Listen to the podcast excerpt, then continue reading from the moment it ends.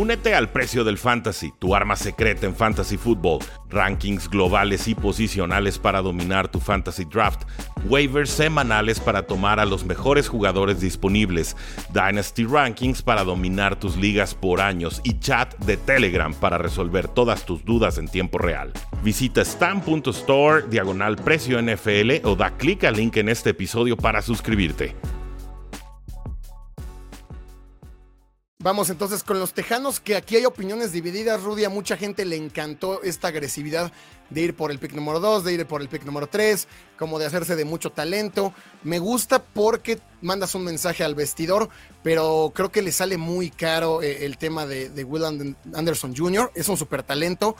Creo que lo va a hacer bien. Creo que Demeco Ryans lo quiere tener en su defensa, pero no sé qué tanto le va a afectar esto a Tejanos, porque esta reconstrucción es de un año.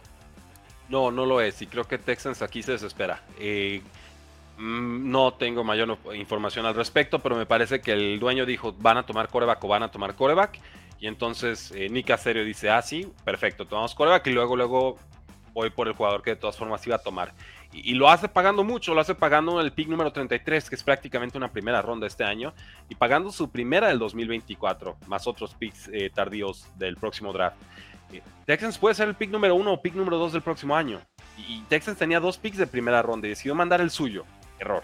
¿Por qué? Porque tiene que dar un mensaje de cara a la galería diciendo esperamos ser competitivos, esperamos ser buenos. Y entonces le apuesto que mi pick va a ser más alto o más tardío que el de los Cleveland Browns, que es el que me parece que tienen.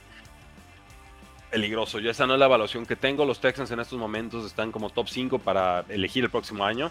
Yo creo que aquí le regalaron un mundo de valor a los Arizona Cardinals. Y entonces, pues no puedo condonar, no puedo palomear eh, la selección de Will Anderson, que me parece un gran jugador, pero con cinco grandes jugadores todavía no te alcanza para apuntalar este equipo de los Texans. Entonces, le están entrando un juego muy peligroso los Tejanos. Me parece que aquí Nick Casario se olvidó de cómo funcionaban las cosas de draft. Eh, con los Patriotas, esta clase de picks eh, no se realizan. Nunca has visto a Bill Belichick desesperarse y subir hasta el pick número 2 o número 3 o hacer un pick y luego, luego treparse en primera ronda estas cosas no suelen hacerse, son emocionantes, pero me parecen mala práctica gerencial.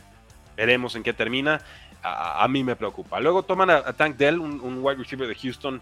Eh, no, no era de mis favoritos realmente. Tiene un nombre muy bonito, pero no, no es un tanque. O sea, realmente no. Juega todo lo contrario. De pronto no, no rompe tacleadas. Sí, a mí tampoco me encanta esto de los Texans. Por más que mucha gente los pone como ganadores, para mí no lo son. Salió muy caro. Tienes que hacer una reconstrucción a largo plazo, buscar mayor cantidad de piezas. Tenías los picks en lugar de buscar estrellas como si tuvieras solamente uno o dos huecos por llenar. Si yo le pongo un 5 a los, a los Texans, ¿eh? Digo, por talento les tenemos que dar un 8 y medio, 9, pero realmente por lo que pagaron yo los tengo que poner en un 6. Los Colts, que 12 eh, selecciones, también muchas, solamente 3 dentro de las primeras rondas, 6 ofensivos, 6 defensivos. Eh, Anthony Richardson, quarterback eh, de Florida, que va a comer banca, ¿no? Me parece una temporada atrás de, de Garner Minshew. Yo creo que no. Y sabes que soy fan de Minshew, ¿eh? Yo creo que no. ¿Pero que, inicia titular día uno? dale, dale máximo seis semanas, pero yo, yo creo que va a jugar muy pronto. Él, necesita snaps. Era el caso de Trey Lance. O sea, le falta experiencia, sí, entonces pues pónganlo a jugar. No es que haya demostrado, no es que haya jugado otras temporadas y, su procesador está chueco, entonces déjalo en la banca para que estudie. No, él, necesita snaps, necesita reconocer, cometer errores. Eh, yo, yo lo pondría muy temprano. Yo también creo que por ahí de la 8-10 pudiera ser. Aunque a ver si no me lo regresan ¿eh? a la banca si después. pasa del 4, me voy a sorprender y mucho. ¿eh? Yo creo que el piso de Richardson es más alto de lo que le están dando crédito, pero veremos. Eh, Josh Downs, un, buen receptor que va a ayudar me a los parece que es el mejor pick. Eh, sí, a mí me gusta mucho el de. Ah, está bien difícil el nombre, Dios mío. Round número 4, pick número 110. de Tomigua, de Bagore. Sí, el, el lineado defensivo de Northwestern. E hicimos un mock draft con piloto fútbol un, dos días antes de, de, la primera ronda.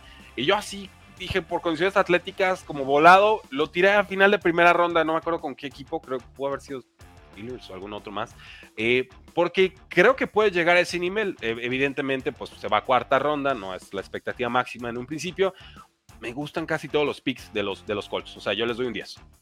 10 para los Colts. me parece que lo hicieron muy bien y por fin tomaron el quarterback eh, joven. Entonces, eh, me gusta, me gusta el trabajo de Chris Ballard, que sobrevive al despido de, de Frank Reich. A mí no me gusta Anthony Richardson. Yo creo que toman porque es lo que había. y pues hay que, vender historias de que lo vamos a desarrollar y ya veremos qué pasa con él. Yo, yo le pondré un 7, 5, 8. No, no, ¿cómo? ¿Cómo? ¿Quién, es, ¿quién, es, su, ¿Quién va a ser su coach? Eh, el que fue de las Águilas. Ese pues, mero. Anthony Richardson no es Jalen Hurts del año pasado. Bueno, es, es que, bueno, yo no sé si Jalen Hurts era mejor prospecto que Anthony Richardson, por talento, por cualidades. Me queda claro que por producción, pues eh, Jalen Hurts hizo más. Yo creo que llega al sistema perfecto. O sea, realmente mandado a ser así excelente. Y si viene de la ofensiva de Eagles y dice, denme a ese. Ya veremos, Rudy, porque sabemos que tú presides la, asociación de quarterbacks corredores. Bronceados. Corex corredores bronceados. Sí, sí, sí. Entonces hay que, hay que esperar. Los Titans, Rudy, que me hace, eh, me llama la atención, solo seis picks y todos ofensivos. Por favor, que alguien le avise a los Titans que su defensa fue la peor contra el pase el año pasado. Creo que lo saben, pero creo que también entiende Mike Gravel que necesitas pasar, ¿no? Que necesitas proteger y que por más que defiendas en esta liga en, NFL, necesitas anotar puntos y, se te hace viejo Brian Tannehill, que creo está en su último año con el equipo. Se te hace viejo Derrick Henry, no lo han podido mover, de cambiar del equipo, entonces vamos un año más con él. Eh, Pierce skill tackle ofensivo de lo mejor que van a tener en línea ofensiva este año, si no el mejor.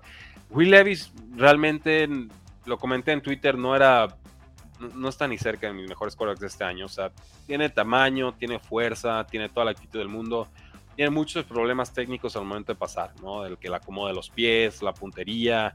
Eh, y luego tiene muchos problemas conceptuales en cuanto al, procesamiento de jugadas, de la defensiva, subestima los safeties, a veces está tarde en el pase. O sea, puedo trabajar con un, un bache de problemas o con el otro, ¿no? Con los problemas técnicos a corregir, estilo Josh Allen, o con los problemas conceptuales y medio te protejo a lo Daniel Jones acá tenemos las dos y yo por eso. Sí, no, para mí Will Levis hubiera sido un error, hubiera sido un error en primera ronda, pero también se me hace un error en segunda ronda. Eh, es, un, volado más válido. Es un, volado más válido. O sea, apenitas, o pick 33. No lo voy a aplaudir porque no, por mi evaluación. Pero si en la suya era un quarterback de primera ronda y lo consiguen en segunda, palomite y, y si aciertan, bueno, va a ser un, una, gloria para los Titans. Lo que sí es que ya se rindieron con, con el pobre Malik Willis, ¿no? Ya conviertan en running back o hagan otra cosa, cambien el equipo porque no quieren saber ya de él. Jay Spears es mi corredor este, favoritos en esta clase. ¿eh? Va a ser un gran complemento para Derrick Henry. Creo que te va a ayudar mucho también en el juego aéreo. Entonces, en general, me parece un, buen grupo en, líneas generales. Insisto, no va a ser el grupo más llamativo. Toman a su coreback, toman a su corredor. Para mí es un 8 y medio. Sí, yo le pongo siete y medio por lo que hablaba de las necesidades. sufrió mucho en defensa. Los Titans ya no son aquella defensa de cuatro, hace cuatro años, hace tres años, y olvidarlo por completo. Y entonces ahora nos enfocamos en lo otro. Pues tampoco creo que sea la respuesta. Jacksonville Jaguars, 13 selecciones, seis ofensivos, incluidos picks en que están una la cerrada y un corredor. Muchos jugadores de habilidad. Eh, toman tackle ofensivo, primero Rudy antes de tomar esquinero. Sí, y, tiene sentido. Digo, acaban de perder a su, a su ala, a su tackle ofensivo y, y lo ¿qué era? ¿Lo Taylor?